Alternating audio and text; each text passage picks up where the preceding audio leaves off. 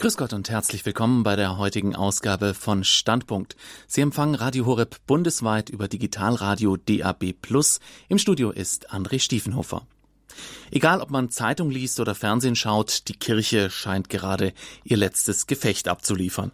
Ein Skandal jagt den nächsten, eine Austrittswelle die anderen, alles scheint im Argen und wer noch dabei bleibt, der ist scheinbar ein recht komischer Kauz. Mein heutiger Gast sieht das ganz anders. Er sagt, die Kirche ist stärker als ihr Ruf und wir erleben gerade eine stille Trendwende hin zum Glauben. Herzlich willkommen, Michael Rack. Guten Abend, Herr Stiefenhofer, und ein herzliches Grüß Gott Ihnen, liebe Hörerinnen und Hörer. Herr Rack, Sie sind Journalist, Moderator, PR-Experte, haben viele Kongresse organisiert, waren Fernsehmoderator, gefragter Vortragsredner. Ähm, Sie sind es immer noch, Entschuldigung. also Sie sind auf Du und Du mit sehr vielen Journalisten und sind jetzt nicht dafür bekannt, dass Sie Medienschelte betreiben. Aber wie kommen Sie denn zu dieser widersprüchlichen These im Vergleich zu dem, was wir da in der Presse sehen? Wie kommen Sie darauf, dass sich die Kirche gerade im Aufwind befindet? Ja, äh, in gewisser Weise äh, habe ich durchaus Anlass, Medienschelte zu betreiben, neuerdings. Denn äh, der Journalismus hat sich in den letzten Jahren ganz generell nicht zu seinem Vorteil verändert. Wir hatten hier auch schon einmal eine Sendung dazu und viele unserer Hörer haben das auch aus ihrer Anschauung heraus bestätigt. Zunächst ist es einmal so, dass unter den Journalisten die Verbundenheit zur Kirche erheblich geringer ist als in der Gesamtbevölkerung. Es ist ein ganz eigenes Biotop. Das gilt besonders für die Hauptstadtjournalisten, für die äh, Kolleginnen und Kollegen aus der sogenannten äh, Mainstream-Presse, die großen meinungsbildenden Organe. Und da hat man festgestellt in einer groß angelegten Untersuchung, dort sagen nur sechs Prozent der Journalisten, dass sie eine enge Bindung zu irgendeiner Kirche hätten. Und das wäre vielleicht noch nicht so schlimm, aber es gibt unter den äh, Journalisten auch eine ganze Menge, die durchaus eine kirchliche Vergangenheit haben und äh, mit dieser Vergangenheit aber gebrochen haben. Und ich habe manchmal den Eindruck, dass weniger die Beobachtung geschildert wird über den Rückgang der Kirchlichkeit in Deutschland, sondern mehr noch ein Wunsch äh, durchbricht. Es äh, möchten doch noch weniger in die Kirche gehen, als das tatsächlich tun. Und äh, deshalb äh, ist es tatsächlich so, dass die Kirche schwächer dargestellt wird, sch äh, sch schlechter dargestellt wird, als sie tatsächlich ist. Aber es hat ja durchaus auch seine Grundlagen. Ich meine, die ganzen Skandale der letzten Jahre, da lag ja auch einiges im Argen äh, bei der in, in der Kirche und es wird ja auch vieles aufgearbeitet, was wahrscheinlich auch ganz gut ist, dass aufgearbeitet wird. Ähm, also dieses übertrieben schlechte Bild wegen der äh, verschiedenen Lebenswelten der Journalisten ist ja das eine. Das andere ist natürlich, dass die Kirche zurzeit auch so eine Art Krise schon durchlebt. Oder sehen Sie das anders? Ja, sie durchlebt eine Krise und da ist es natürlich auch gut, wenn auch die Medien äh, das kritisch aufgreifen. Was man aber an den Medien kritisieren muss, ist die Einseitigkeit, mit der sie das tun.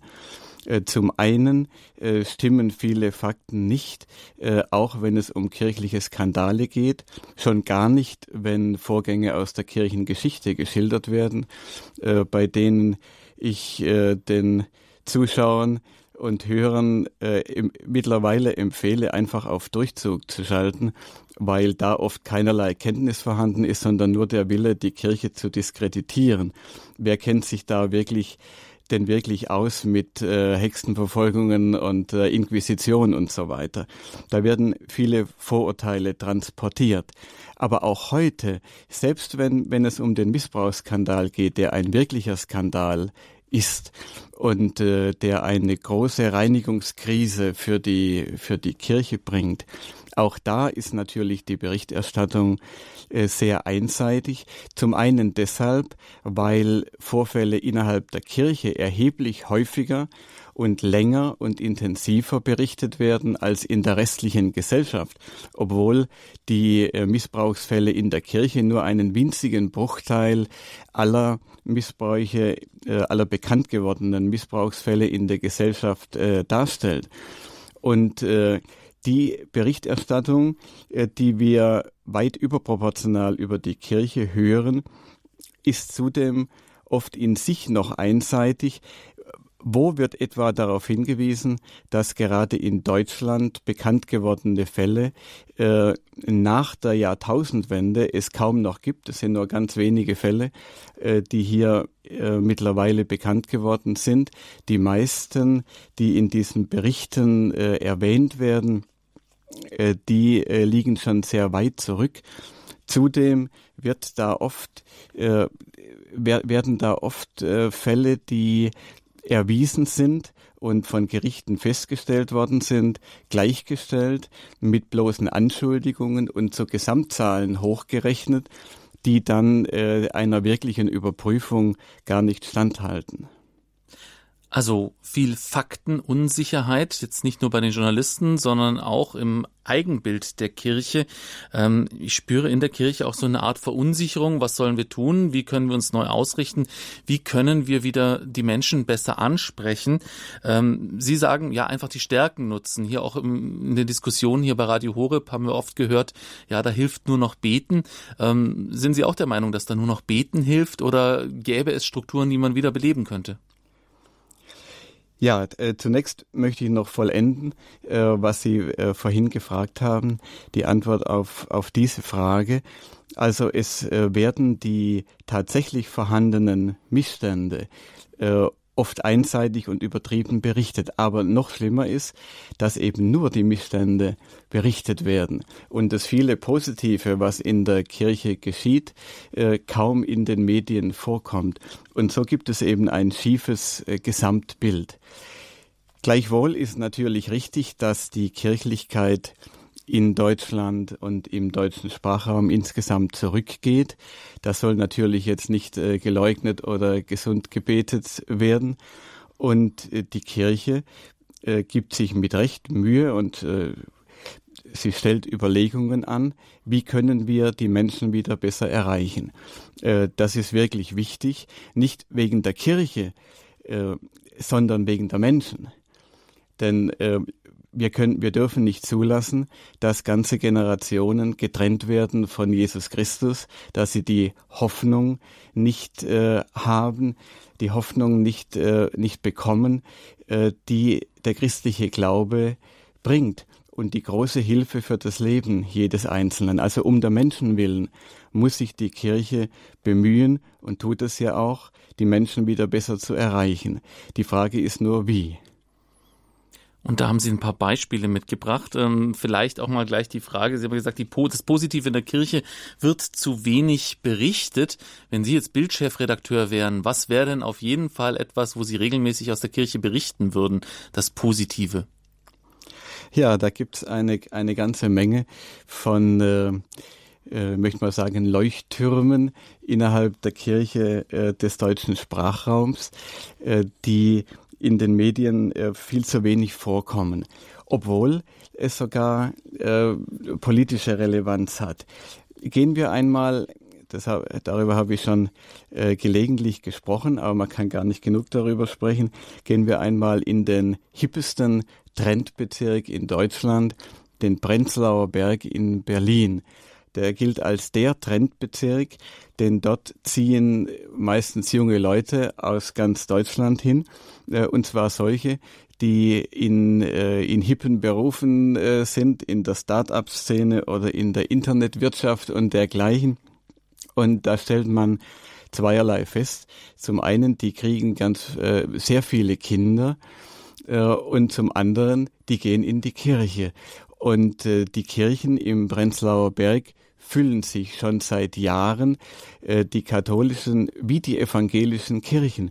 So sehr, dass sogar der Berliner Tagesspiegel, der nicht besonders kirchenfreundlich ist, äh, über das Wunder vom Prenzlauer Berg äh, geschrieben hat.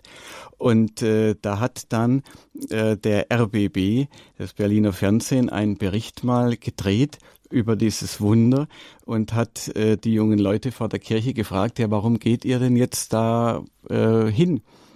Und die Antwort war, ja, wir selber sind eigentlich gar nicht so kirchlich sozialisiert, aber wir wollen, dass unsere Kinder mit christlichen Werten aufwachsen. Und das geschieht eben gerade in Berlin, einer Stadt, die durch Atheismus einerseits, durch Islam andererseits in ganz besonderer Weise herausgefordert ist. Und äh, das zeigt auch eine äh, der großen Chancen auf, die die Kirche heute hat, dass in der äh, zunehmenden äh, Verunsicherung was macht eigentlich unsere Kultur aus, was wollen wir eigentlich bewahren, auch angesichts der Zuwanderung, wo hinein wollen wir Zuwanderer integrieren, was ist für uns unverhandelbar. Ähm, da besinnen sich doch viele wieder darauf, teils bewusst, teils unbewusst, dass das, was wir schätzen an unserer Kultur, doch irgendetwas zu tun hat mit Christentum und Kirche. Eine große Chance der Kirche und das ist auch eine eine äh, These, äh, eine weitere These, die ich zu diesem Thema äh, formulieren will. Die Zeit ist voller Chancen für die Kirche. Und Sie haben das ja auch schon angesprochen, in der Gesellschaft ist ein stiller Wandel im Gang, der der Kirche neue Möglichkeiten eröffnet. Und ich behaupte, Viele Menschen sind heute viel näher an der Kirche dran, als, äh, als uns allen auch der Kirche selbst bewusst ist. Ich kann dazu vielleicht noch mal ein Beispiel sagen. Ja, gerne. Also diesen stillen Wandel, den würde ich sowieso ganz gerne ein bisschen konkretisiert haben, weil man könnte jetzt ja genauso gut sagen, diese Geschichte vom Prenzlauer Berg ist ein Wunder. Ein Wunder ist ja meistens ein Einzelfall. Maria erscheint ja jetzt nicht gerade millionenfach überall auf, der Welt äh, in jeder Sekunde, sondern es ist ein besonderes Ereignis, ein Wunder. Und da könnte man sagen, das ist jetzt ein Einzelfall, vielleicht ähm, gerade eine Mode, die in dieser Elite, die sich dort angesiedelt hat, gerade vorkommt. Wie kommen Sie darauf, dass das ein Trend ist und dass äh, da ein allgemeiner gesellschaftlicher Wandel äh, vorhanden ist. Sie haben auch gesagt, der Zeitgeist dreht sich. Das ist ja ein, ein Riesending, dieser Zeitgeist. Das ist ja, geht ja zurück in die 68er. Ja, äh, das ist ein, ein großer Tanker sozusagen, der sich natürlich dann auch nicht so schnell dreht, aber er tut es kontinuierlich. Zum Beispiel seit der Jahrtausendwende stellt man fest, dass die Zahl der Scheidungen zurückgeht, auch der, der Anteil der Scheidungen an den Ehen zurückgeht und die Ehedauer länger wird, und zwar Jahr für Jahr. Das geht jetzt schon über zwei Jahrzehnte und es wird natürlich nicht thematisiert in unseren äh, Talkshows, obwohl das ein so wichtiger Trend ist, der ja doch die, die ganze Gesellschaft betrifft und von einiger Bedeutung ist. Und das hängt wieder damit zusammen, dass eben die Hauptstadtjournalisten äh, ein besonderes Biotop sind. Nicht nur religiös, sondern auch soziologisch. Äh, das will ich jetzt nicht näher äh, begründen, aber äh, man kann sich schon vorstellen, dass die familiäre Situation, die durchschnittliche familiäre Situation äh, derer, die Talkshows äh, moderieren und dort in den Redaktionen sitzen, eine andere ist als bei den Hörern von Radio Horeb oder überhaupt im, äh, im Durchschnitt der Bevölkerung.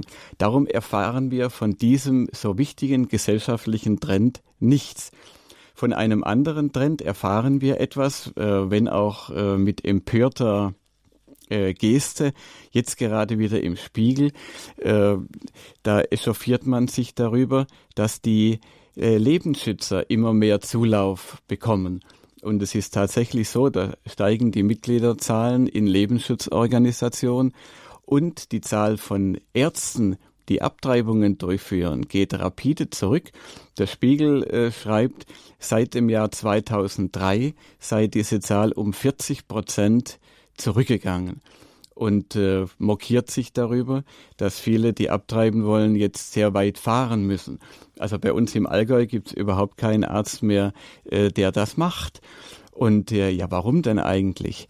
Nicht? Denn äh, das, was wir über die Medien hören zu diesem äh, Thema, das geht doch in eine ganz andere Richtung. Es gibt doch keineswegs einen gesellschaftlichen Druck, äh, der äh, vielleicht noch medial verstärkt würde, dass man als Arzt da nicht äh, tätig ist. Und dennoch passiert das. Dennoch geht äh, in den letzten zwei Jahrzehnten auch hier die Bereitschaft zurück. Das hat zu tun mit einem grundlegenden Wandel äh, des Zeitgeistes.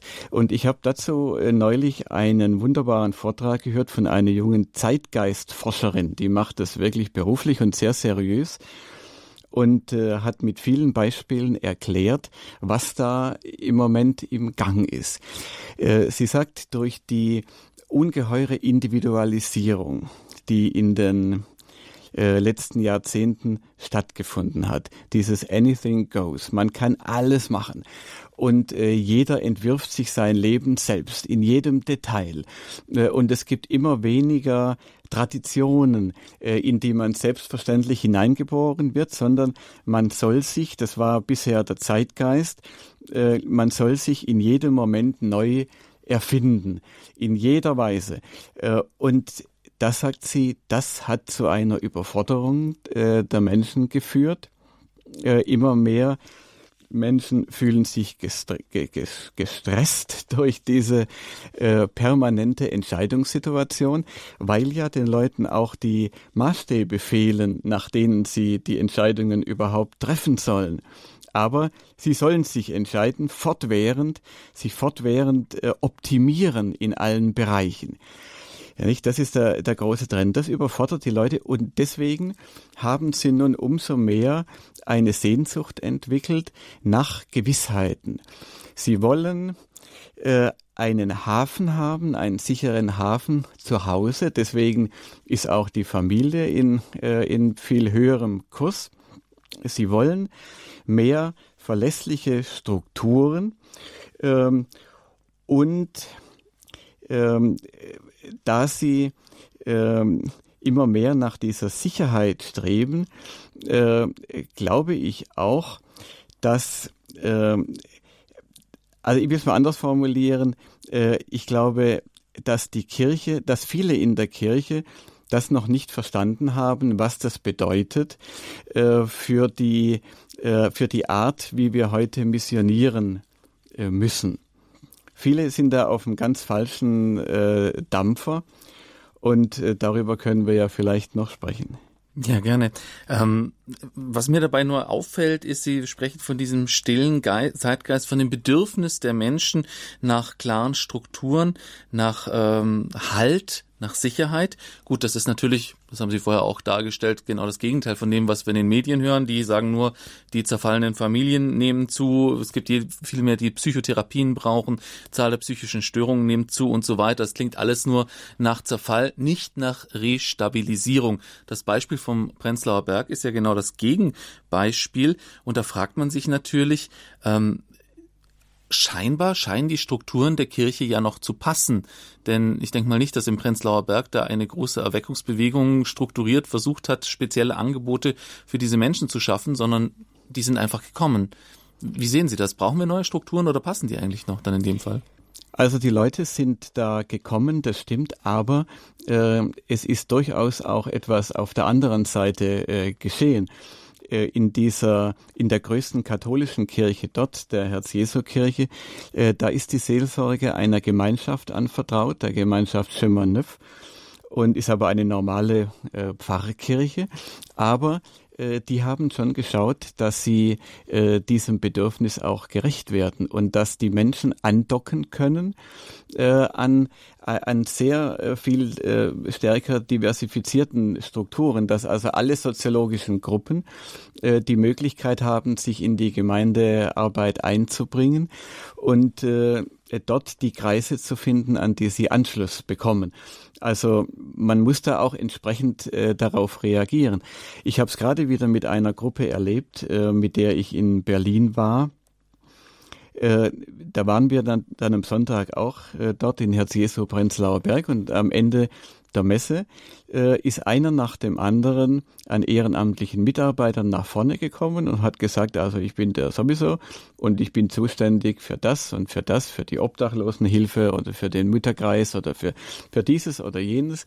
Und äh, wer da äh, Interesse hat, kann mich doch gleich ansprechen, bisschen erläutert, was da gemacht wird und so, weil die durchschnittliche Verweildauer in diesem Bezirk ist auch nicht so hoch. Und äh, die sagen, wir müssen die, die Menschen gleich gewinnen, äh, dass sie irgendwo andocken.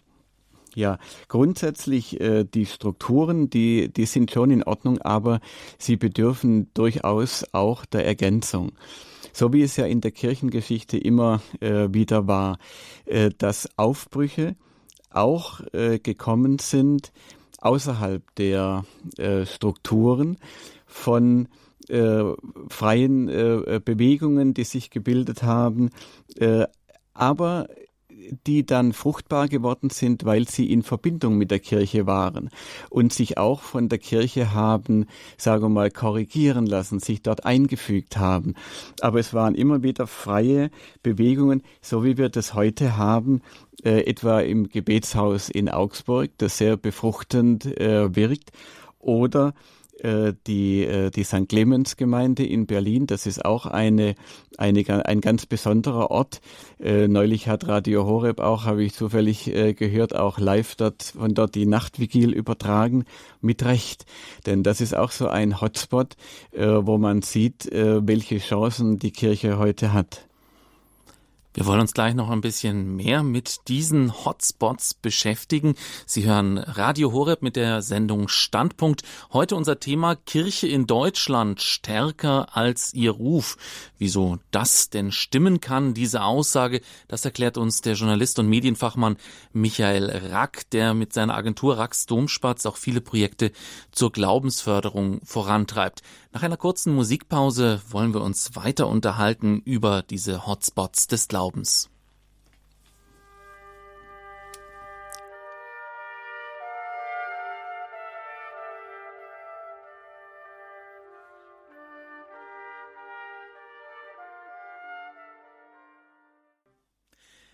Kirche in Deutschland stärker als ihr Ruf. Darum geht's heute bei Standpunkt hier bei Radio Horeb.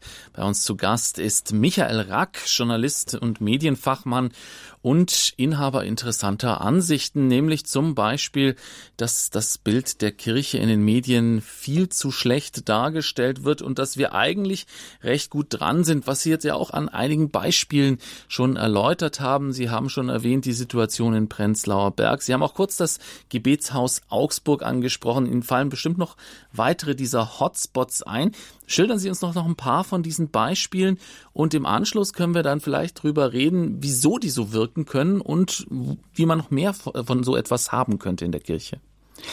Ja, äh, zunächst möchte ich ein bisschen einschränken, was Sie gesagt haben, äh, dass wir ganz gut dran sind. Äh, das, äh, das wollte ich doch nicht gesagt haben. Okay. Denn äh, natürlich sehen wir, äh, dass ganz generell äh, die Kirchlichkeit äh, zurückgeht. Äh, viele Orden müssen ihre Niederlassungen schließen. Und äh, auch der Einfluss der Kirche auf die Gesellschaft ist durchaus zurückgegangen äh, in den letzten Jahrzehnten.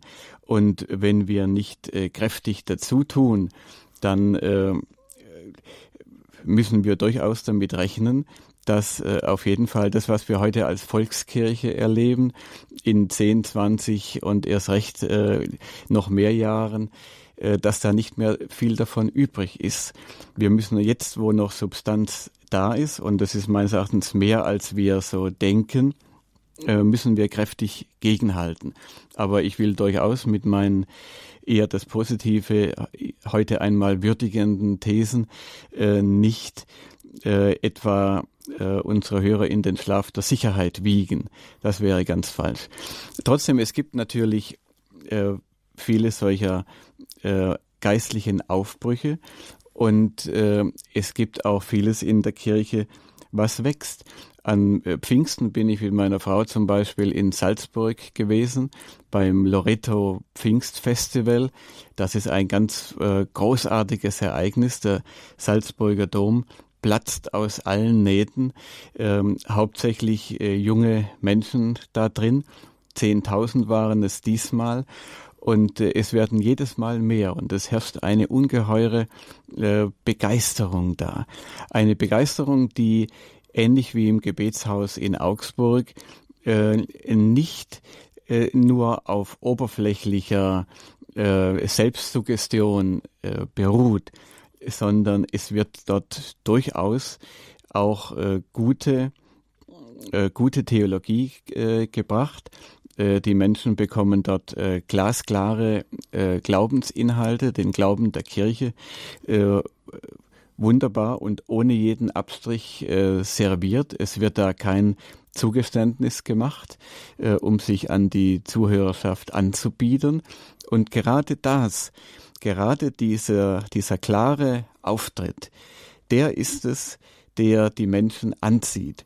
Und das, das äh, habe ich gemeint äh, vorhin äh, bei dieser Trendwende des Zeitgeistes, dass viele die noch nicht äh, so richtig äh, gewürdigt haben.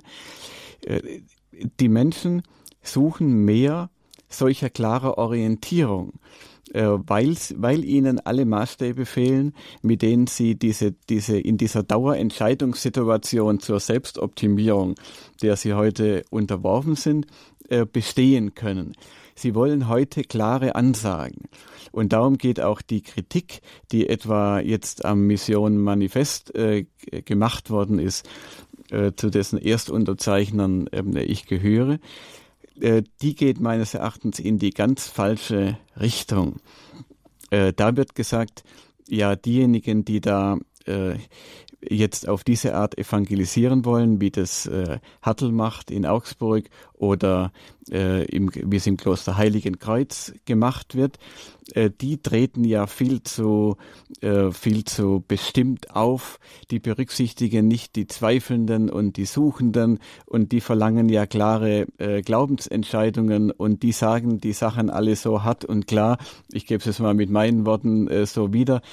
Damit verschrecken sie nur die Leute. Nein, das ist genau das, was die Menschen heute suchen, eine klare Ansage, zu der sie sich ja dann verhalten können. Äh, es ist ja niemand gezwungen, äh, dem zu folgen. Aber eine Kirche, die keine klare Orientierung bietet, die ist gerade in der heutigen Zeit so überflüssig wie nur was. Und und die geht mit Recht unter. Und diejenigen, die das heute noch, äh, die heute noch auf diesem äh, Trip sind, äh, wir müssen also den, den äh, Menschen so weit wie möglich entgegenkommen und, dürf, und äh, dürfen, müssen hören, was sie uns zu sagen haben zum Beispiel jetzt kam das wieder bei der, im Vorfeld dieser Jugendsynode. Wir müssen also hören, was die Jugendlichen uns sagen zur, zur Sexualmoral. Ja, die wissen das doch selber nicht. Die brauchen Orientierung und die suchen Orientierung. Und äh, die müssen wir ihnen als Kirche geben. Dann werden wir von dem sich sachte ändernden Zeitgeist auch im guten Sinne profitieren. Das heißt, äh, man wird wieder mehr auf das hören, was die Kirche sagt. Und das kann man in Augsburg sehen, das kann man im Kloster Heiligenkreuz sehen, das kann man zum Beispiel bei uns am Ort sehen. Äh, da ist ja die Petrusbruderschaft äh, in, in Wigratsbad mit dem Priesterseminar, in das dieses Jahr allein jetzt gerade 24 neue Seminaristen eingetreten sind an solchen Orten, wo klar der Glaube verkündet wird, so wie er ist. Äh, freundlich und liebevoll, aber klar, da wächst auch heute äh, Kirche und äh, das sind auch heute Orientierungspunkte für die Menschen. Mhm. Wie kommen Sie denn darauf, dass die Leute heute näher an der Kirche sind, als wir glauben? An diesen Orten, die Sie gerade erwähnt haben, sieht man das ja eigentlich, dass da was wachgekitzelt wird. Aber die Kritiker am Mission Manifest und am Gebetshaus Augsburg, die sind ja auch nicht, die machen das ja nicht aus bösem Willen, sondern weil sie selber auch sagen, ja, so erreicht man die Leute nicht. Jetzt sagen Sie, die haben Unrecht und die Realität gibt Ihnen jetzt dann Recht. Das deutet ja darauf hin, dass die Leute dann doch näher an dieser Kirche sind, die Sie sehen. Ja, also zunächst einmal sollten diese Kritiker erstmal selber dahin gehen, äh, was sie nämlich gar nicht gemacht haben. Das hat auch die Frau Professor Notelle Wildfeuer, die die Wortführerin der Kritiker am äh, Mission Manifest äh, ist, auch selber zugegeben. Sie hat zwar das Gebetshaus in Grund und Boden äh, als sektiererisch angegriffen, äh, obwohl das Bistum Augsburg sich äh, hinter dieses Gebetshaus gestellt hat und gesagt hat, das ist alles in Ordnung da. Äh, aber sie ist selber nie da gewesen. Ja, ich will Ihnen eine Beobachtung schildern, die für mich äh, symptomatisch ist. Es hat, äh, ist glaube ich jetzt so drei Jahre her, da hat es mal eine Woche gegeben, auch mit lauter Skandalmeldungen äh, gegen die, äh, um die Kirche herum und die Kirche war sehr im Kreuzfeuer äh, der öffentlichen Kritik. Und es wurde ein furchtbarer Lärm gemacht um die Kirche. Ja. Überhaupt äh, allein das muss uns ja schon nachdenklich machen, dass äh, viele äh, Journalistenkollegen ja sagen, äh, eigentlich die Kirche ist doch heute gar nicht mehr relevant und da geht keiner mehr hin und trotzdem wird ein Riesenlärm verursacht, äh, ver veranstaltet um die Kirche herum äh, und, äh, und man, äh, man greift alles auf, was sich irgendwie gegen die Kirche verwendet, äh, verwenden lässt. Warum eigentlich? Wenn die Kirche doch keine Relevanz hat. Also in der in der gleichen Woche, als als damals diese äh, die die Nachrichten voll waren von irgendwelchen antikirchlichen äh, äh, Verlautbarungen, äh, da äh, wurde in Stuttgart Night Fever äh, eröffnet, fand dort zum ersten Mal statt. Äh, die kirchlich Verantwortlichen dort waren äußerst skeptisch, äh, ob das funktioniert. Und äh, nun ist die, äh, die Kathedrale in Stuttgart, die liegt äh, sehr, sehr günstig äh, an, der, an der Hauptfußgängerzone. Aber man hat gedacht, da wird keiner kommen und hatte auch Sorge vor Randale und so weiter. Aber dennoch, das wurde durchgeführt. Und äh, niemand hat mehr gestaunt, als äh, der Dompfarrer dort und, und andere Verantwortliche, was da los war. Da sind also viele äh, junge Menschen ausgeschwärmt in der Fußgängerzone, haben den äh, Passanten Teelichter äh, in die Hand gegeben und haben ihnen gesagt, sie äh, dürften, wenn sie wollen, in den Dom kommen äh, und dort eine Kerze anzünden in irgendeinem Anliegen, das sie haben und einfach äh, dort äh, still sein und äh, und beten und, äh, und Musik hören und so weiter. Was eben bei Night Fever so, die Hörer werden das ja äh, kennen, äh, was eben da so passiert. Nun, die haben an diesem Abend zweieinhalbtausend äh, dieser äh, dieser Teelichter ausgegeben an ein weitgehend kirchenfernes Publikum und ein großer Teil der Angesprochenen ist sofort dieser Einladung gefolgt. Und das waren überwiegend Menschen, so haben das diejenigen berichtet, die äh, diese Teelichter verteilt haben, die sonst überhaupt nicht in die Kirche gehen. Aber die sind da reingegangen, ohne weiteres, äh, sind die, die paar Schritte hoch, äh, die man da in den, in den Dom gehen muss und der Dom war knallvoll. Die Priester, die dort waren, sind aus dem Beichtehören nicht herausgekommen. Äh, und äh, wie die Verantwortliche, die ich persönlich kenne, mir hinterher gesagt hat, äh, äh, haben da einige Bekehrungen stattgefunden. Äh, Bekehrungen äh, nicht nur äh, derer, die da mit Teelichtern reingegangen sind, sondern Bekehrungen in Anführungszeichen auch beim kirchlichen Personal, äh, die schwer gestaunt haben, wie leicht im Grunde heute auch Mission gehen kann. Und da habe ich mir damals gedacht, also da ist so ein Bild vor meinem Auge, geistigen Auge erschienen, nicht als Vision, sondern äh, das hat sich eben so äh, äh, gebildet. Äh, um in diesen Dom zu kommen, muss man ja ein paar Treppen äh, hochgehen. Und ich habe so vor meinem geistigen Auge gesehen, diese ganze Treppe besetzt von so kleinen äh, äh, Dämonengestalten, die mit Ratschen in der Hand, so wie im, im, im Fasching im, äh, in manchen Gegenden, mit so Ratschen in der Hand Lärm machen, Lärm machen, Lärm machen damit niemand äh, da reingeht und diese paar Schritte geht, die es eigentlich nur braucht, in die, um in die Kirche zu kommen. Und so wird heute viel medialer Lärm auch äh, äh, veranstaltet um die Kirche herum, äh, weil vielleicht auch ähm, unbewusst doch eine Ahnung davon da ist, dass heute viele Menschen so nah dran sind. Das zeigt der Prenzlauer Berg, das zeigt auch äh, Night Fever und vieles andere auch, dass im Grunde äh, viel mehr Menschen heute bereit wären, wieder äh, zur Kirche zu gehen, wenn sie nicht abgehalten würden von dem enormen Lärm, der gegen die Kirche veranstaltet wird. Und das hat nichts damit zu tun, dass es nicht auch äh, zu kritisieren das in der Kirche gibt und dass der Missbrauchsskandal ein wirklich ganz furchtbarer Skandal ist.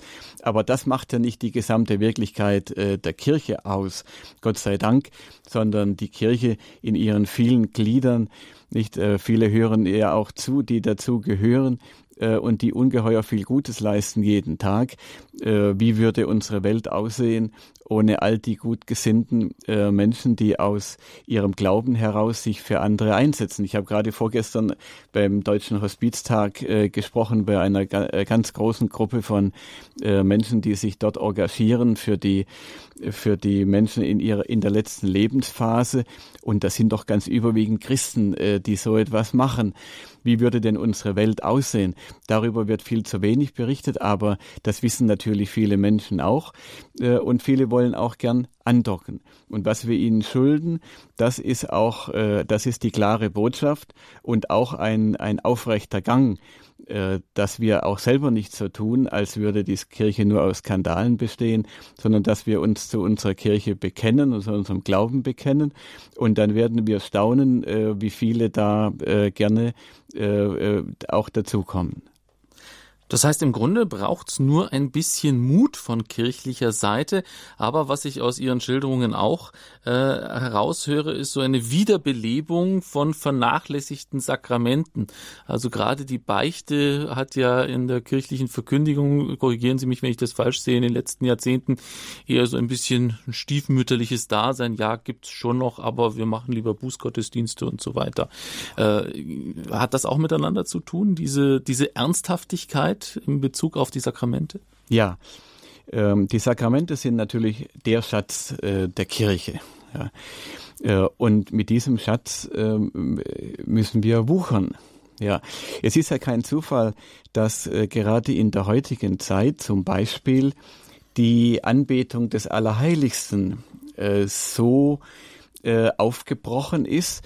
Da wäre man ja vor 20 Jahren gar nicht auf die Idee gekommen, dass das überhaupt jemand äh, machen will. Aber ich habe vorhin ja schon angesprochen, äh, die äh, St. Clemenskirche äh, in Berlin, am, am, in der Gegend äh, vom, vom Potsdamer Platz. Ja, das ist eine rund um die Uhr äh, geöffnete Anbetungskirche, wo das ganze Jahr über äh, das Allerheiligste zur, Anbe zur Anbetung ausgesetzt ist. Ja, das ist da ein ganz großer Schatz, den wir haben. Und diese Kirche füllt sich, ich habe das von den Anfängen äh, verfolgt, da kommen jedes Jahr noch mehr. Und mittlerweile findet man an den Feiertagen sowieso gar keinen Platz mehr da drin. Um diese Anbetung herum äh, sind die Menschen mittlerweile aus weitem Umkreis gekommen, Menschen aus allen Nationen, wie man sie in Berlin antrifft. Es ist ein, eine Art Weltkirche im Kleinen äh, dort versammelt und da geht eine ungeheure Kraft aus vom Allerheiligsten Sakrament. Äh, an diese Kraft äh, müssen wir wieder glauben. Und Sie haben vorher angesprochen, äh, die, äh, dass ja auch äh, immer mehr Menschen psychotherapeutische Beratung suchen und brauchen. Ja, das wird noch zunehmen. Allein schon aufgrund der äh, massiven äh, Fremdbetreuung von Kleinkindern. Nicht? Da, Christa Mewes spricht ja oft auf Radio Horeb äh, zu diesen Themen. Allein deswegen werden wir da noch viel erleben, natürlich. Aber das Bußsakrament äh, wiederbelebt, äh, würde da äh, viel an Psychotherapie auch überflüssig machen. Und ich denke, der Bedarf äh, danach ist auch sehr groß.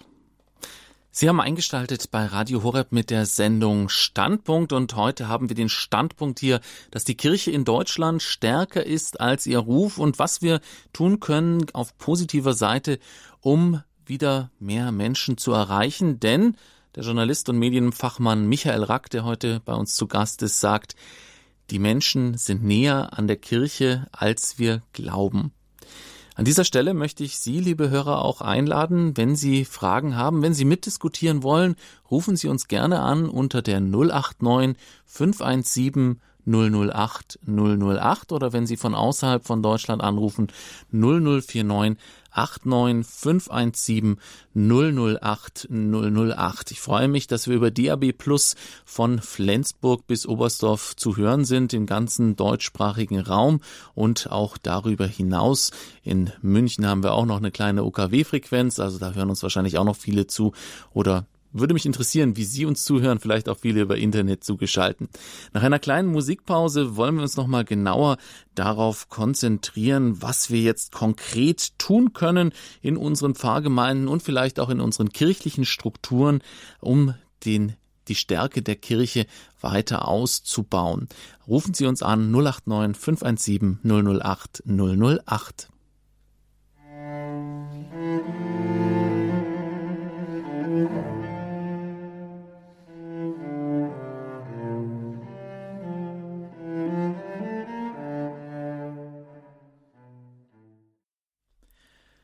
Radio Horeb heute mit Standpunkt und dem Thema Kirche in Deutschland stärker als ihr Ruf bei uns zu Gast, der Journalist und Medienfachmann Michael Rack, Leiter der Agentur Racks Domspatz, den Sie hier bei Radio Horeb zu verschiedenen Medienthemen gut kennen. Wir haben zu diesem Thema jetzt auch eine erste Hörerin in der Leitung. Grüß Gott, Sie haben eine Frage? Hallo? Na, das funktioniert noch nicht so richtig. Meinen Jetzt. Sie mich nicht Hörer? Hörer, entschuldigen Sie. Ja, Bitte schön, was, heißt, ja. was ist Ihre Frage? Ich äh, wollte nur etwas ergänzen. Es ist also erschreckend, dass nur 6% der Journalisten eine engere Kirchenbindung haben. Äh, folgendes Beispiel in der, bei der Augsburger Zeitung war vor einigen Jahren ein ganz äh, prima Journalist, Markus Günther, der hat auch sehr dezidiert und sehr kirchenfreundlich berichtet. Der wurde, ich möchte mal ganz, das ganz hart sagen, weggemobbt, der ist dann verschwunden. Und dort ist jetzt die Kirchen kirchliche Berichterstattung in den Händen von drei Leuten, äh, die also genau so berichten, wie der Herr Rack das gesagt hat, kirchenkritisch, kirchenfeindlich. Einer von denen war, glaube ich, auch schon mal äh, im Seminar. Ich will die Namen hier nicht nennen, aber das ist genau dieses Bild, das Herr Rack eben auch ge äh, gezeichnet hat. Ja, danke für diese Ergänzung. Ja, danke. es kommt, es kommt immer wieder vor, dass äh, kritische, sehr, sehr, also jetzt sage ich mal negativ kritische Berichterstattung über die Kirche auch von Leuten kommt, die eben ursprünglich der Kirche mal verbunden waren. Äh, man hat es auch manchmal und gar nicht so selten äh, in kirchlichen Medien, weil dann Menschen, die mal, äh, junge Männer, die mal äh, zum Beispiel äh, Priester, äh, das Priesteramt ergreifen wollten, dann aber davon abgekommen sind, äh, aber doch mit ihrem Theologiestudium etwas anfangen wollen. Und da hat man oft noch kritischere Geister äh, dann in den Medien als diejenigen, die mit Kirche noch nie etwas zu tun gehabt haben. Das sind oft noch die, mit denen man sehr gut reden kann. Äh, ich erlebe das immer wieder im Osten Deutschlands, wo äh, zum Teil Journalisten, die mit Kirche überhaupt nichts zu tun haben, aber doch fair und sachlich berichten, äh, weil sie neugierig sind und weil sie das auch spannend finden, was da in der Kirche gemacht wird und weil sie auch keine persönliche, unbewältigte Geschichte mit der Kirche haben. Ja, das, was äh, Sie geschildert haben, äh, das ist schon so. Ja, mhm. es gibt aber auch noch äh, durchaus, gerade in der Regionalpresse, gibt es auch oft äh, Kollegen, die sehr äh, fair berichten. Und ich erlebe das auch bei uns in der Gegend, die Regionalzeitungen, äh, die wissen schon auch, was die Kirche am, am Ort leistet und äh, berichten auch im Allgemeinen fair. Äh, diese sechs Prozent bezog sich eben auf die große überregionale Presse und die, und die Zeitungen, Rundfunksender, die eben überregional äh, ganz deutschlandweit berichten. Und das ist dann doch eine besondere Spezies. Hm. Es ist ja auch nur eine statistische Aussage, das heißt, da kann ja auch jederzeit noch einer dabei sein, der äh, vielleicht auch in dieser Statistik auftaucht, aber ähm, doch im Herzen eine andere Meinung hat und dann hin und wieder auch äh, anders berichtet. Wir haben als nächstes die Frau Fechler in der Leitung. Grüß Gott. Grüß Gott, Herr Stiefenhofer. Grüß Gott, Herr Rack. Ja, es ist, glaube ich, auch schon Gnade, dass Sie so positiv doch noch von der Kirche äh, reden und zu ihr stehen. Das ist auch für einen Journalisten dieses Ranges ja auch ein Geschenk. Für uns auch. Und ich wollte jetzt doch mal sagen, es sind die Medien, sagen Sie, mit der Schelte doch sehr, ne, sehr dauernd zugegen, aber noch noch ähm, schlimmer finde ich das bei Radio Vatikan, sage ich mal jetzt, bei Vatican News, so heißt es ja jetzt. Ich weiß nicht, ob Radio Vatikan, ob es das überhaupt noch gibt, das ist jetzt ein Nachrichtensender geworden. Ähm, da geht es ja fast also ich habe manchmal gedacht, jetzt hörst du das nicht mehr dir an. Du stellst es jetzt aus. Es ist ja, wir wissen es ja und wir sind ja betrübt und es ist ja eine Realität. Aber da kam es ja jeden Tag und wenn da ein Kardinal, dann kommt das jeden Tag wieder und dann ist noch wieder was gemacht. Ich habe den Eindruck gehabt, dass gerade dieser Sender oder diese christlichen Sender auch Angst haben, dass man ihnen unterstellt, und das tun ja manche wieder, dass sie nichts, dass sie nicht genug davon bringen, dass sie das unterschlagen. Und deswegen muss man das bis ins Einzelste immer mit, miterleben. Die Radio Horeb-Hörer natürlich auch, weil es ja da drauf ist auf dem Programm. Wir sind informiert und wir wissen es und wir sind traurig und wir beten für die Kirche. Aber ich denke, dass Radio Vatikan beziehungsweise Vatican News versteht auch kein über 90-Jähriger dann mal, wenn er nicht Englisch gehabt hat, ähm, dass die am Ende ihrer Nachrichtensendung immer etwas Positives bringen sollten, etwas aus der Kirche, wo Menschen sich eingesetzt haben. Und das gibt es ja genug. Dazu braucht man vielleicht einen Abgeordneten, der da recherchiert, wenn es nicht vor Augen hat. Und da gibt es genug in der Welt. Und das brauchen die einfachen Gläubigen auch. Was mutet man denen zu, wenn das dauernd wiederholt wird? Danke, Frau Fechler. Das ist wirklich ein, ein toller Vorschlag, diese Geschichte mit dem Positiven. Ich glaube, das hatten die früher auch, oder? Ähm, ich, ich weiß es nicht, aber äh, ich bin Ihnen sehr dankbar, Frau Fechler, äh, für das, was Sie da gesagt haben. Es gibt eine Untersuchung von Professor Keplinger das war in den letzten Jahrzehnten der führende deutsche Kommunikationswissenschaftler und ich kenne ihn mittlerweile äh, sehr gut. Und er hat eine Untersuchung gemacht, gerade über dieses Phänomen auch der äh, Kirchennähe, Kirchenferne äh, und der Berichterstattung über kirchliche Themen. Und da hat er festgestellt, genau das, was Sie auch äh, festgestellt haben, dass äh, die ähm, dass die Kirchenjournalisten selber äh, oder in den, in den äh, Fernsehsendern, da gibt es ja oft auch Kirchenredaktionen, äh, dass genau die Redakteure dort die kritischsten waren überhaupt. Und dann hat man nachgefragt, ja, warum ist das denn so? Und da hat Professor Keplinger herausgefunden, die haben die große Sorge, dass sie nicht als kritisch genug gelten, äh, gerade weil sie so kirchennah sind. Und darum haben wir genau dieses Phänomen, von dem Sie gesprochen haben, dass oft die kirchlichen äh, Journalisten meinen, äh, sie müssten ganz besonders äh, auf die äh, Skandale und negativen äh, Ereignisse eingehen. Und das ist nun natürlich auch äh, nicht richtig, äh, sondern sie haben genau äh, die andere Verpflichtung, nicht Skandale zu verschweigen, sondern die eben korrekt und vernünftig aus kirchlicher Sicht anzusprechen, damit auch die Leser und Hörer äh, ordentlich informiert werden, aber darüber hinaus äh, auch die Vielfalt und Größe der Kirche so darzustellen, dass die Proportionen stimmen. Ja, das würde ich also äh, als Leitlinie da vorgeben. Ja, und vielleicht hört ja auch ein Journalist von Vatican News äh, zu und äh, ist das vielleicht eine Anregung in diese Richtung. Ne? Also da äh, hoffen wir mal auf das Beste und beten weiter auch für die Kollegen dort. Als nächstes haben wir Herrn Esser aus Neuss in der Leitung. Grüße Sie. Ja, guten Abend. Ich wollte nochmal zu Berlin ergänzen. Da gibt es also auch noch eine äh, schöne Oase, und zwar das Institut St. Philipp Neri. Also eine Gesellschaft ist äh, äh Päpst, nach dem päpstlichen Recht Äh, wir haben da, dieses Jahr im August waren wir von der Legion Mariens da eine Woche und dann haben wir die, die Heilige Messe dort besucht am Sonntag. Und äh, also es war also schon ein Erlebnis, also wie viel äh, Familien mit Kindern auch da waren. Ne? Und äh, im Nachhinein hatten wir mit dem Priester da gesprochen und er sagte, die haben einen Altersdurchschnitt von unter 50 Jahren. Also, also auch keine überalterte Kirche. Mhm. Ja. Und die feiern also auch noch nach dem, äh, nach dem alten Ritus. Okay. Ja, Herr Esser, ganz herzlichen Dank, dass Sie dieses Beispiel auch erwähnt haben. Es gibt gerade in Berlin so viel an Aufbrüchen. Äh, ja. Ich mache ja auch äh, regelmäßig, äh, veranstalte ich Fahrten dahin in das katholische Berlin. Und ja. Äh, da reiben sich manche immer verwundert die Augen und sagen, ja, wo kann man denn da hingehen?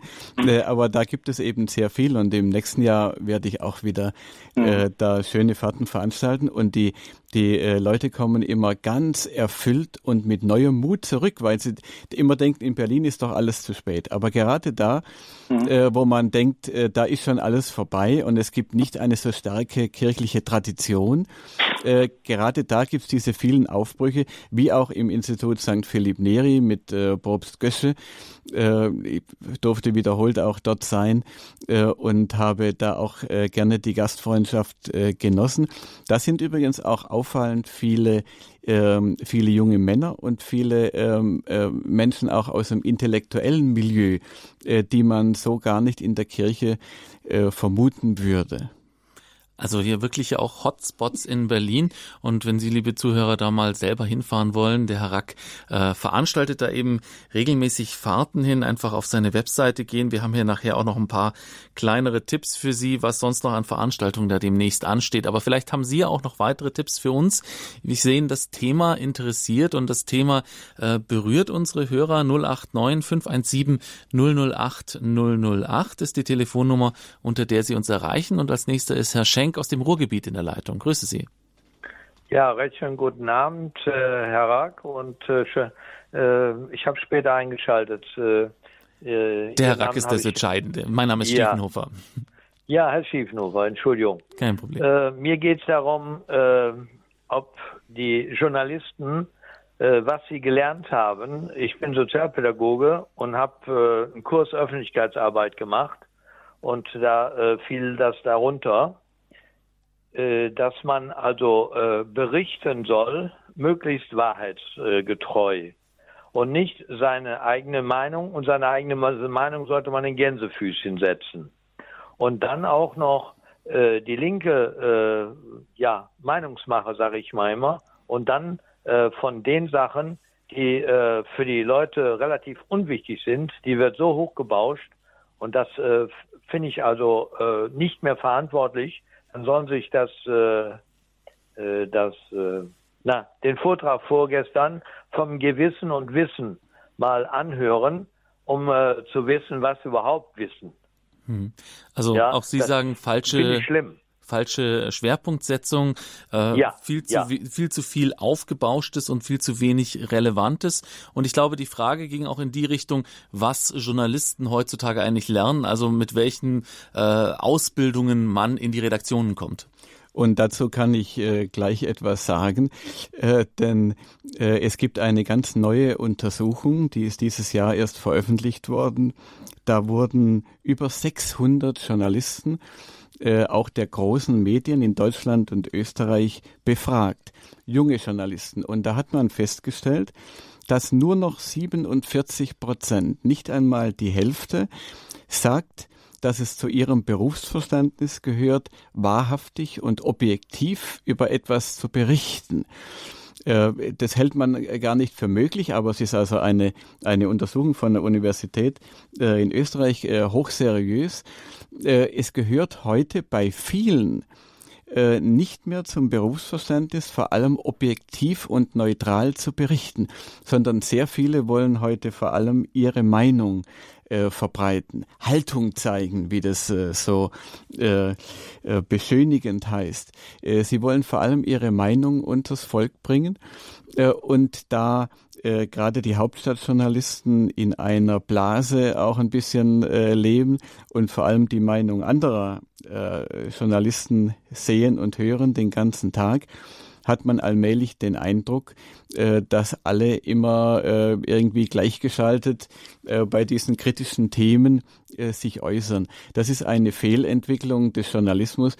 Hans-Joachim Friedrichs hat noch gesagt, ähm, man äh, darf sich, ein Journalist darf sich nicht gemein machen mit einer Sache, auch nicht mit einer guten Sache.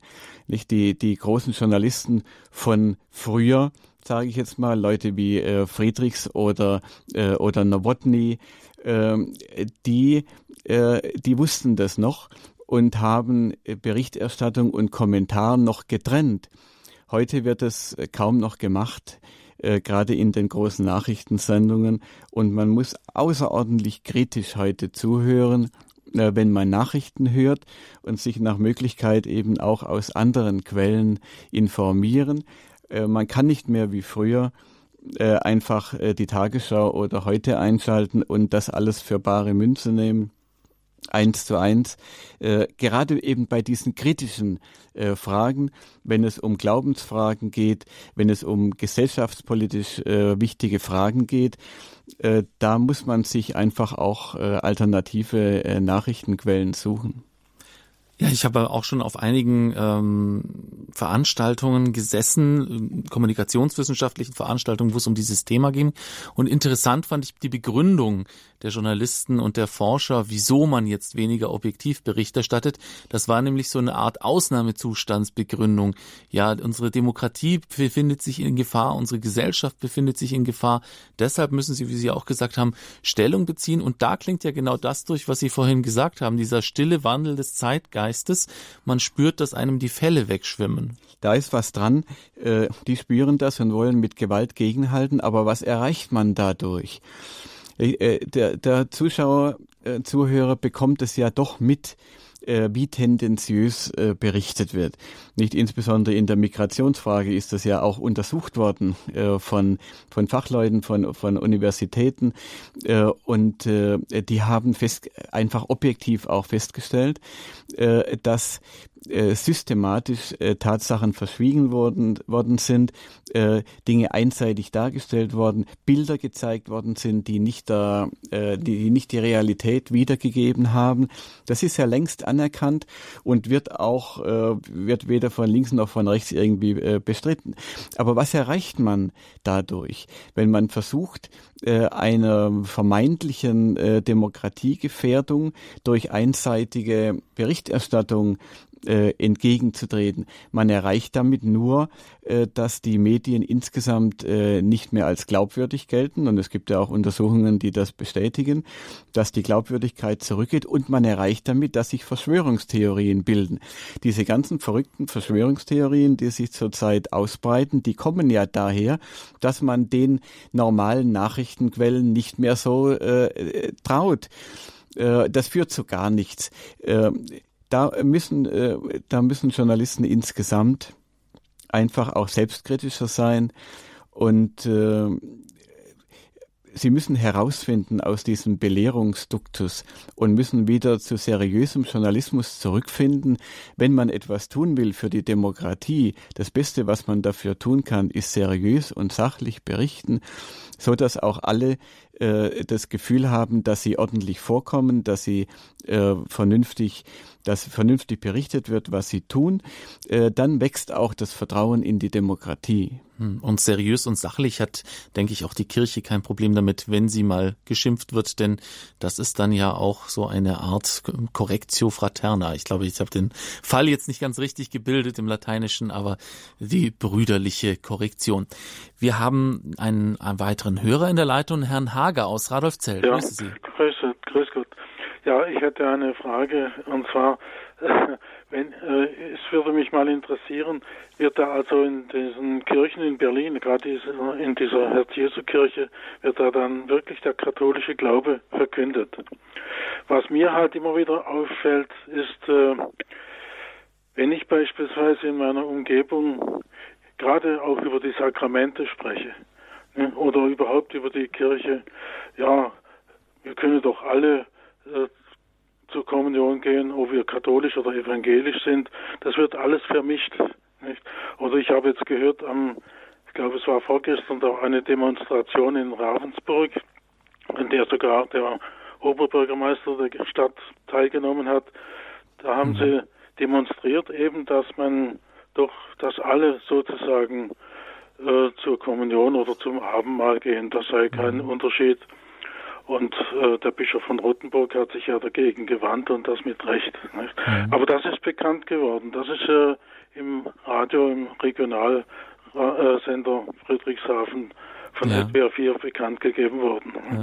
Solche Dinge werden dann erwähnt. Natürlich, das ist, das ist die redaktionelle Linie. Herr Hager, eine sehr gute Frage, nämlich die Frage, ähm, ob solche erfolgreichen Geschichten tatsächlich auf den Grundlagen der Glauben der Kirche stehen oder ob die dann doch ein bisschen abweichen und sich deshalb so anpassen an den Zeitgeist.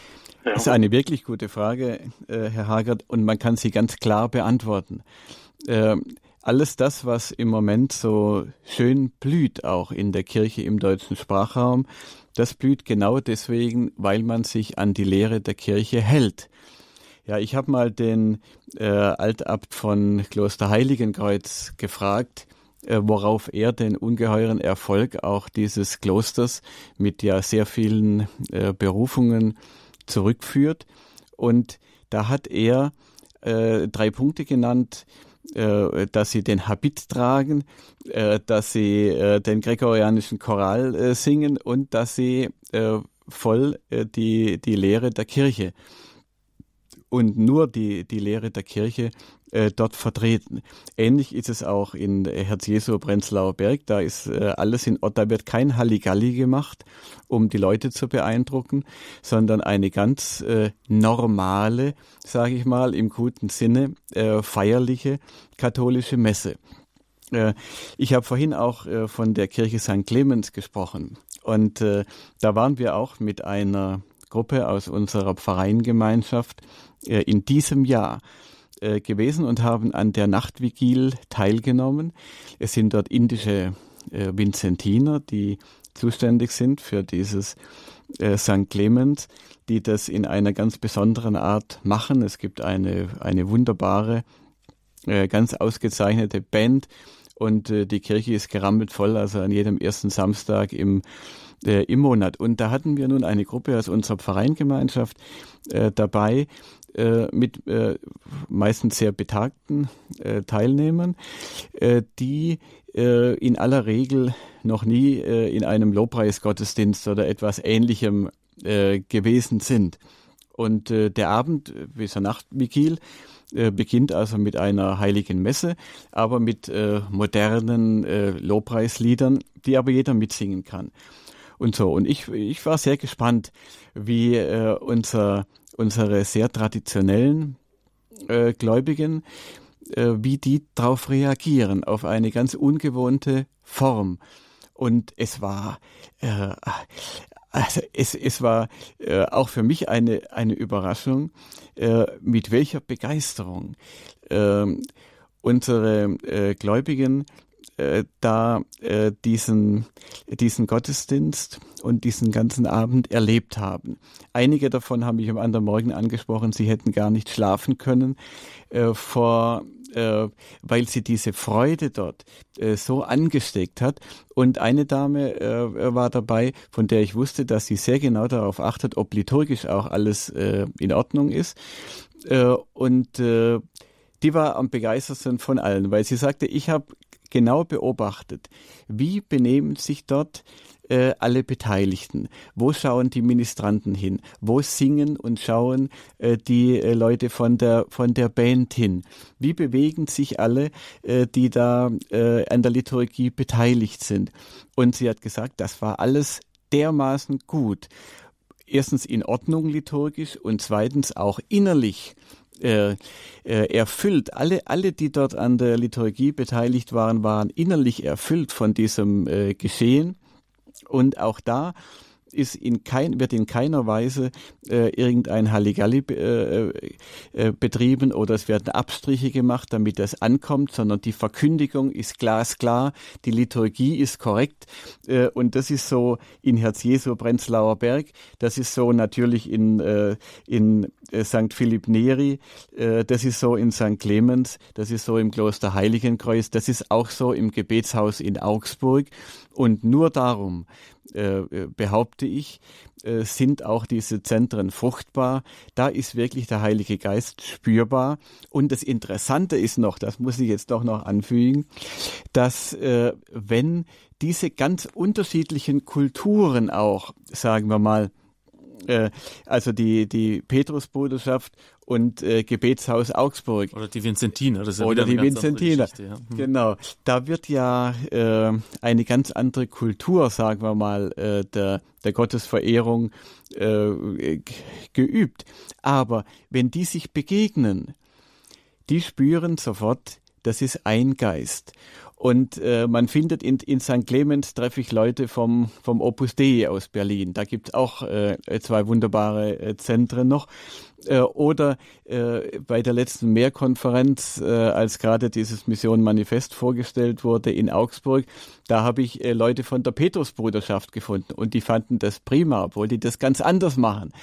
Äh, man, sp man spürt einfach, äh, dass, da, dass es der gleiche Geist ist der auf ganz unterschiedliche Weise wirkt und man erkennt den Heiligen Geist auch daran, dass all das mit der Kirche geschieht, nicht gegen die Kirche, dass hier keinerlei Sektiererei stattfindet, dass die äh, Liturgie so gelebt wird, wie es in Ordnung ist äh, und wie das die Kirche auch, äh, auch vorschreibt, äh, zu Recht äh, weil ja die katholische Liturgie auf der Heiligen Schrift und Tradition eben äh, beruht.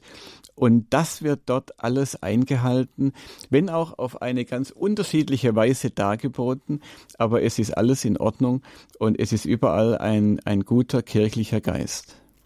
Damit haben wir jetzt auch wunderbar die Rezeptur herausgearbeitet, wie man jetzt tatsächlich praktisch die Stärke, die die Kirche ja ohne Zweifel hat, umsetzen kann und wie man solche äh, neuen Hotspots des Glaubens herausruft. Sie haben auch etwas initiiert, und zwar das Christliche Forum Europa. Was hat's denn damit auf sich?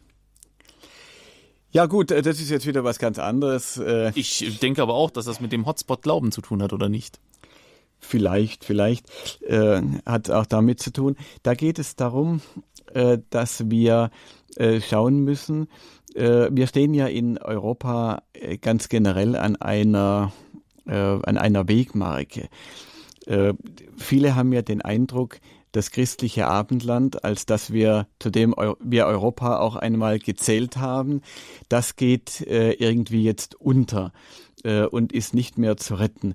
Und äh, Papst Benedikt hat ja dazu aufgerufen, nicht äh, zu glauben, dass äh, es einen natürlichen Untergang sozusagen gibt äh, des Abendlandes, gegen den man nichts tun könnte, sondern er hat darauf hingewiesen, dass in kritischen Zeiten äh, das Schicksal einer Gesellschaft das Schicksal einer Gesellschaft immer wieder abhängig war von sogenannten kreativen Minderheiten.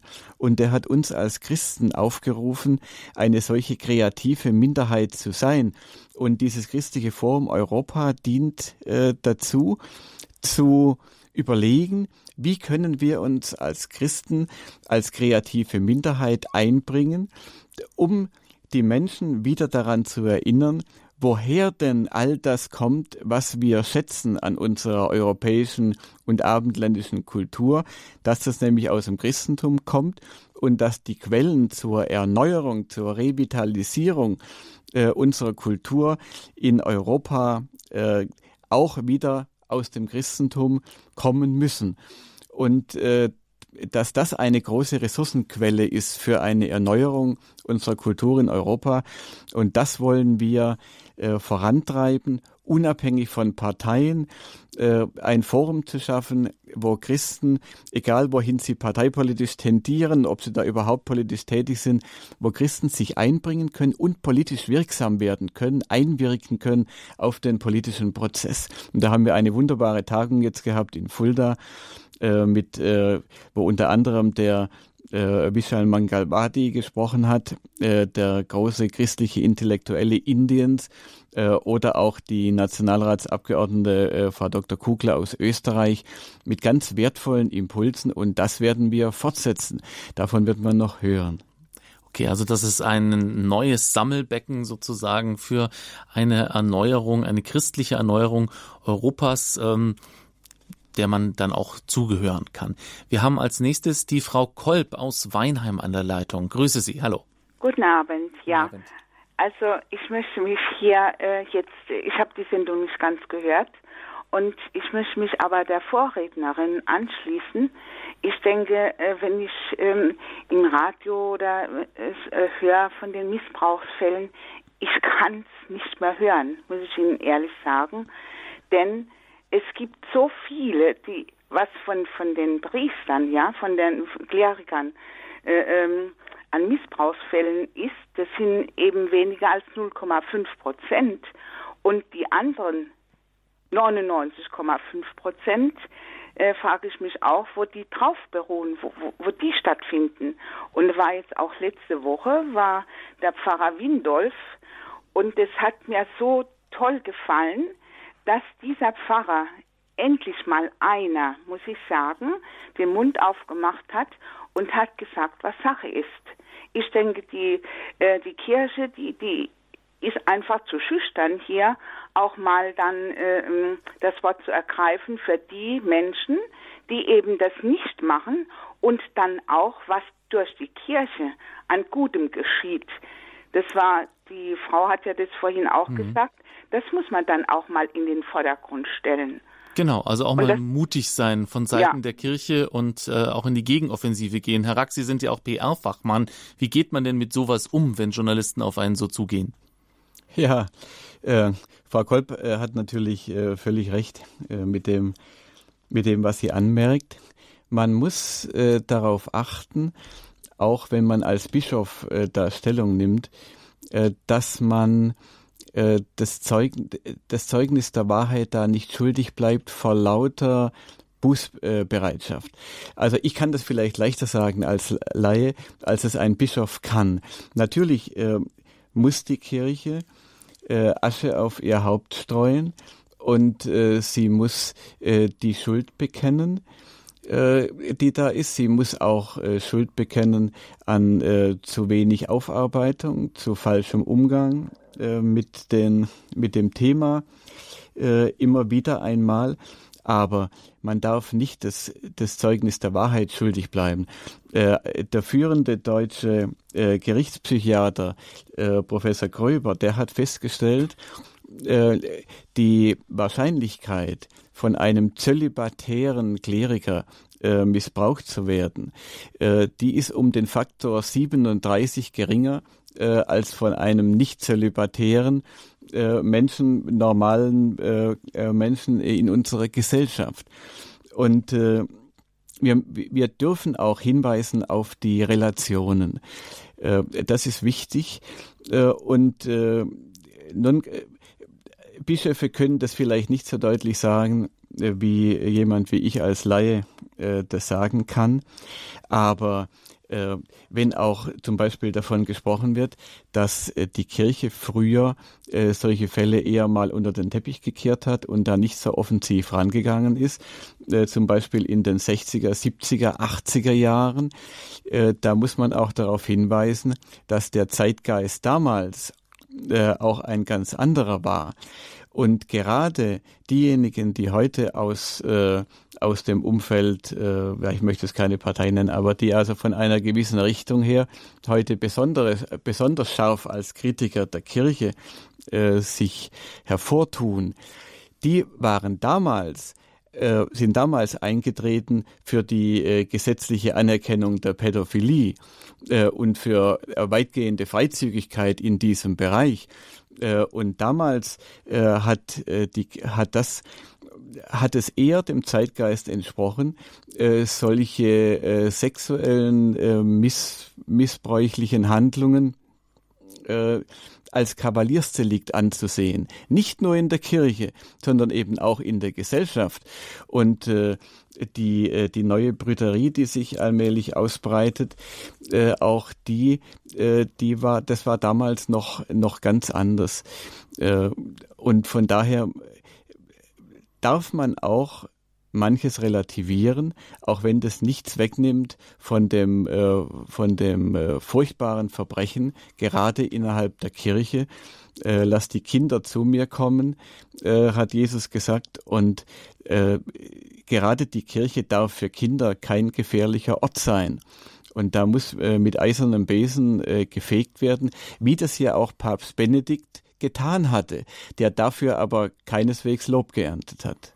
Mhm. Was man natürlich braucht, um da entsprechend gegensteuern zu können gegen diese Aussagen, ist Fachwissen, wie das, was Sie jetzt eben gerade hervorgebracht haben. Das wissen ja viele überhaupt nicht. Man fragt sich auch, ob manche Bischöfe es wissen oder äh, ob da einfach andere Beratungsstrategien dann stattfinden in PR-technisch. Wir sind jetzt sehr medienspezifisch. Wir haben jetzt noch eine letzte Hörerin in der Leitung danach wollen wir uns nochmal äh, auf ein paar konkrete Dinge konzentrieren. Frau Lederer aus Alpbach in Tirol. Ja. Grüße Sie. Hallo. Ich glaube, ich glaube, Sie haben mich total vergessen. Ah, um Himmels Willen. Wir haben nur sehr viele Hörer in der Leitung. Ja, wissen Sie was? Gott sei Lob und Dank. Die letzten Meldungen, die haben mich jetzt beruhigt.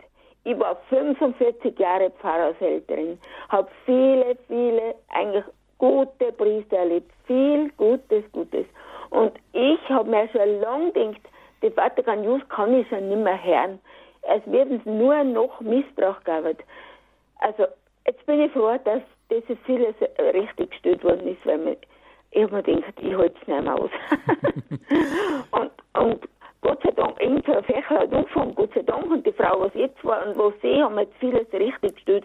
Genau das wollen die alles, alles ist tolerant. Und wenn sie ein Priester äh, also richtig nach dem Glauben gehalten hat, dann ist er einseitig gewesen oder, oder wissen Sie was? Und wenn er sie nicht überall mitgemacht hat, na, na, dann haben sie sich auch aufgeregt und dann wundert dann gar nichts, wenn es einmal lockerer zugeht. Ja. Nein, es ist und genau der Zeitgeist und diese Kampagnen, wo du ähm, sie gesprochen haben, auch, das ich für uns auch, das ist eine Satanskampagne, weil wo gut ist, dann muss man hinhauen. Gell? Ja. Und wissen Sie, wer für alles offen ist, der ist meistens nicht ganz dicht. Insofern genau, ist das, ja, ja, genau, so ist es. Und die Journalisten, die dann so äh, agieren, das merkt man jetzt ja an den Rückmeldungen hier der Hörer, die äh, erweisen sich ja selber einen Bärendienst, die verlieren dann die Hörer, die sie eigentlich erreichen oder von ihrer Meinung überzeugen wollen. Und da muss man jetzt gar nicht einzelne Redaktionen nennen, da gibt's ganz, ganz viele. Und äh, man sieht's am Wachstum, was erfolgreich ist und wo der Heilige Geist wirkt. Ja. Und deswegen ein Gottesdienst, wo die Leute mitmachen und begeistert sind, rhythmische Lieder sind. Und das, sagt man, das spricht da aber oft äh, ist viel zu wenig, dass Altes und Neues miteinander verbunden wird. Das, das war meine, ähm, meine ja, Einstellung. So. Frau Leder. Junge, so Mitteljunge hätte ich bald gesagt, die können weder neu noch alt. Hm. Ja. ja, Frau Leder, äh, ganz herzlichen Dank. Dem ist, glaube ich, nichts hinzuzufügen. Stimme Ihnen voll und ganz zu. So geht's gut, dass ich noch durchgekommen bin. Ja, kein, kein, Problem. Einen schönen Abend, Frau Lederer. Auf Wiederhören. Ja, Herr Rack, wir haben jetzt einen breiten Rundumschlag gemacht in dieser Sendung. Kirche in Deutschland stärker als ihr Ruf. Das wollten wir darstellen. Zum einen äh, wie die Faktenlage ist. Sie haben uns äh, erklärt, dass die Menschen viel näher an der Kirche sind, als wir das gemeinhin äh, annehmen. Dann haben wir uns auch konkrete Orte des Glaubens angeschaut, wo das funktioniert. Und dann ging es sehr stark auch in Richtung ähm, Medienberichterstattung über die Kirche, die ein Hauptgrund ist, dass wir das falsch wahrnehmen, dass wir also die Schwächen, die die Kirche sicher hat in Deutschland und an denen wir arbeiten müssen, dass die einfach überbetont sind in der öffentlichen Meinung. Das haben wir jetzt auch an der Reaktion der Hörer gemerkt, dass das äh, die Menschen sehr stark bewegt. Zum Schluss wollen wir vielleicht noch mal ein bisschen äh, auf ja, Zukunftsmöglichkeiten eingehen, wie man sich äh, engagieren kann für die Kirche in Deutschland bei sich vor Ort, wie man da vielleicht auch gegen Widerstände angehen kann. Ich weiß es nicht, wie Sie das erlebt haben. Sie sind da auch recht rührig in Ihrer Pfarrei. Die Widerstände können ja auf verschiedensten Ebenen kommen. Mal macht der eigene Pfarrer nicht mit, mal macht das Ordinariat nicht mit, mal macht die Lokalpresse nicht mit. Ähm, was ja. haben Sie da für Ratschläge? Ja, also was wir äh, gerade erlebt haben, das macht wirklich auch Mut in unserer Pfarrei im äh, Landkreis Lindau, Bodensee. Wir haben einen Pfarrer, der mitmacht, der nicht nur mitmacht, sondern er hat auch äh, initiiert, dass eine äh, Initiative nach äh, in unsere Pfarrei kommt, die vom Bistum Augsburg äh, organisiert ist. Dort gibt es nämlich ein Institut für Neuevangelisierung mit ganz wunderbaren Mitarbeitern. Und die bieten an eine Art äh, Gemeindemission, äh, die nennen das Neuland, an sieben Abenden gibt es äh, Vorträge über eine äh, biblische Geschichte und danach äh, in der Kirche Anbetung, äh, gestaltete Anbetung mit Lobpreismusik, mit Einzelsegnung und mit all den Elementen, die heute sehr gut äh, bei den Menschen ankommen, weil sie sie brauchen und, und äh, ein Bedürfnis erfüllen. Und unser Pfarrer hat das initiiert, war aber selber ein bisschen skeptisch, hat er auch äh, gesagt dann am ersten Abend, äh, ob das denn angenommen würde. Und es ist dermaßen gut angenommen worden, dass sich, da haben sich sofort 120 Leute in unserer kleinen Pfarrei, 120 Leute angemeldet. Die sind auch die sieben Wochen dabei geblieben, die meisten. Und als die sieben Wochen zu Ende waren, haben viele gesagt, das kann doch nicht sein, äh, dass das jetzt äh, aufhört. Da müssen wir weitermachen.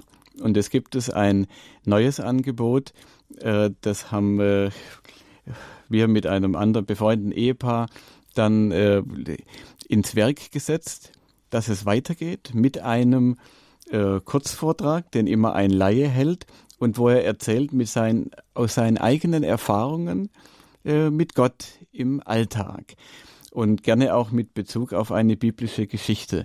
Das geht nur, da wird auch ein bisschen gesungen und so und nach einer Dreiviertelstunde gehen wir in die Kirche nebenan und dann gibt es wieder diese gestaltete Anbetungszeit. Und das wird jetzt, ziehen wir jetzt durch jeden Monat und es kommen immer mehr Leute. Die Presse macht auch mit und druckt immer wieder die Einladungen ab. Äh, und das ist ein, ein so wunderbares, so wohltuendes Angebot äh, der Glaubensvertiefung. Ich freue mich immer auf diesen Abend, äh, wo man wirklich wachsen kann im Glauben, wo man nicht nur was für den Kopf hört, sondern auch direkt vor das Allerheiligste kommt und wo auch etwas fürs Herz auch durch die Musik äh, geboten wird, äh, wo man auch eine Kerze in einem eigenen Anliegen aufstellen kann und so. Das sind ganz einfache, menschennahe Angebote, die man äh, in vielen Pfarreien umsetzen kann. Man muss nur einmal damit anfangen. Mhm.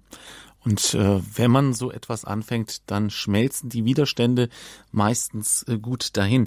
Sie haben ja ein reichhaltiges Angebot auch in Ihrer Agentur Rax Domspatz. Sie haben jetzt zum Beispiel die schon recht gut äh, etablierten Domspatz-Soireen. Das sind eigentlich Abendveranstaltungen mit Gespräch, kann man so sagen, oder? Ist das ein bisschen zu simpel zusammengefasst? Nein, äh, das ist so. Und äh, da haben wir in München im November wieder zwei äh, Veranstaltungen, die beide sehr spannend sind und auch mit heute Abend zu tun haben. Am 7. November äh, das ist gar nicht mehr lang, 7. November, haben wir im Rahmen einer Domspatz-Soiree die offizielle Vorstellung des neuen Buches von Michael Hesemann. Äh, da geht es um Papst Pius XII., der angeblich äh, ja äh, geschwiegen hat und zu wenig äh, getan hat gegen die äh, Verfolgung der Juden im Dritten Reich. Das Gegenteil ist wahr. Niemand hat mehr getan als er. Es gibt überhaupt keine Person oder Institution, die mehr Juden gerettet hat im Dritten Reich als der Heilige Stuhl mit Papst Pius XII. An der Spitze. Und äh, Hesemann hat Akten ausgewertet, die überhaupt erst seit diesem Jahr äh, öffentlich sind. Äh, also öffentlich sind sie auch nicht, sondern sie sind im Vatikanischen Geheimarchiv nur wenigen Historikern äh, zugänglich gemacht worden, zu denen er gehört. Und in dem neuen Buch wird das alles äh, vorgestellt. Und dann haben wir am 29.11. auch einen äh, spannenden äh, Gesprächsgast, Alexander von Schönburg. Das ist der Bruder von der äh, Fürstin Gloria von Ton und Taxis. Aber er ist natürlich nicht nur der Bruder, sondern er gehört der Bild-Chefredaktion an und ist einmal eine Leuchte des Journalismus und ein Bestseller-Autor. Sowas gibt es auch. Und übrigens auch ein regelmäßiger Besucher der St. Clemenskirche äh, in Berlin. Ja, das sind also zwei äh, dieser äh, Domspaz-Soireen, auf die wir uns äh, freuen. Wenn ich noch auf was hinweisen darf, Herr Stiefenhofer, äh, ab November äh, gibt es eine neue Serie auf EWTN, dem Fernsehsender, mit dem Radio Horeb ja auch zusammenarbeitet, äh, eine neue Serie mit Christa Mewes, die ich wieder mit Christa Mewes aufzeichnen durfte. Und sie kommt also die ganze Woche durch an jedem Tag zu einem anderen Sendeplatz unglaublich gute Sendeplätze hat die bekommen. Da geht es äh, um das christliche Menschenbild. Und das gehört auch zur wichtigen Grundbildung. Nicht einerseits über die Kirchengeschichte, äh, wozu äh, Hesemann sich ja viele Verdienste erworben hat, äh, aber auch so etwas wie, was ist denn eigentlich das christliche Menschenbild, von dem manche Politiker immer schwadronieren, die aber gar nicht wissen, äh, äh, was, das, was das wirklich bedeutet. Und äh, wer könnte da äh, Besseres dazu sagen äh, als Christa Mewes. Genau, also Sie haben jede Menge Möglichkeiten, Herrn Rack und sein Wirken weiter zu verfolgen. Dazu am besten mal auf seine Webseite gehen, www.rax-domstadt.de. Wenn Sie noch ein, eine Minute haben, äh, ein ganz originelles Angebot am nächsten Wochenende. Das muss ich noch loswerden im Kloster Brandenburg. Findet, also Kloster Brandenburg ist südlich von Ulm, nicht in Brandenburg. Ein wunderbares katholisches Kloster und da findet ein Cut-Dating statt. Das ist ein Wochenende für Singles, wo äh, Pater Paulus Maria Tautz äh, ganz tolle äh, Vorträge hält und außerdem gibt es Tanzunterricht, den meine Frau und ich machen. Das funktioniert ganz wunderbar. Äh, der letzte Kurs war schon total ausgebucht. Dieser ist es auch schon fast, aber äh, die haben mir vom Kloster gesagt, ich muss das heute Abend unbedingt sagen, äh, da gibt es zum ersten Mal einen Männerüberschuss. Da haben sich nämlich schon glaube ich, 24 Männer angemeldet äh, und nur 13 oder 14 Frauen. Das ist ganz selten, gerade wenn es ums Tanzen geht. Also, wenn, wenn wir noch Singlefrauen zwischen 30 und 50 ungefähr haben, die uns jetzt zuhören, oder wenn Sie eine kennen, äh, die auch gerne einen katholischen Partner äh, kennenlernen will und da ein spannendes Wochenende haben will, dann äh, googeln Sie mal Kloster Brandenburg, äh, Cut Dating äh, und äh, geben Sie den Tipp weiter. Ja, also Sie sehen schon an diesen letzten paar Minuten, wie viel man eigentlich machen kann und wie viel man in der Kirche hier bewirken kann. Kirche in Deutschland stärker als der Ruf. Darum ging es in den vergangenen eineinhalb Stunden hier bei Standpunkt bei Radio Horeb. Und Sie können diese Sendung sich natürlich gerne nochmal anhören in unserem Podcast auf www.horeb.org oder ganz einfach in der Radio Horeb App auf Ihrem Smartphone. Die können Sie sich kostenlos herunterladen. Natürlich gibt es auch einen klassischen Mitschnitt dieser Sendung bei unserem CD-Dienst und unser Hörerservice hält für Sie sehr, sehr viele. Ich weiß jetzt nicht, ob alle, die Sie erwähnt haben, aber die meisten dieser Veranstaltungen mit Herak natürlich bereit. Ansonsten einfach mal auf www.rax-domspatz.de gehen. Journalist und Medienfachmann Michael Rack war heute Abend bei uns zu Gast. Kirche in Deutschland stärker als ihr Ruf. Herr Rack, vielen Dank für das Gespräch. Hat mir große Freude gemacht. Mir auch und ich hoffe Ihnen auch, liebe Zuhörer. Und bei uns geht's jetzt nicht weiter mit noch mehr Worten, sondern mit etwas Musik und dann werden wir ruhiger und gehen in die Komplett dem Nachtgebet der Kirche. Schön, dass Sie mit dabei waren. Es verabschiedet sich von Ihnen André Stiefenhofer.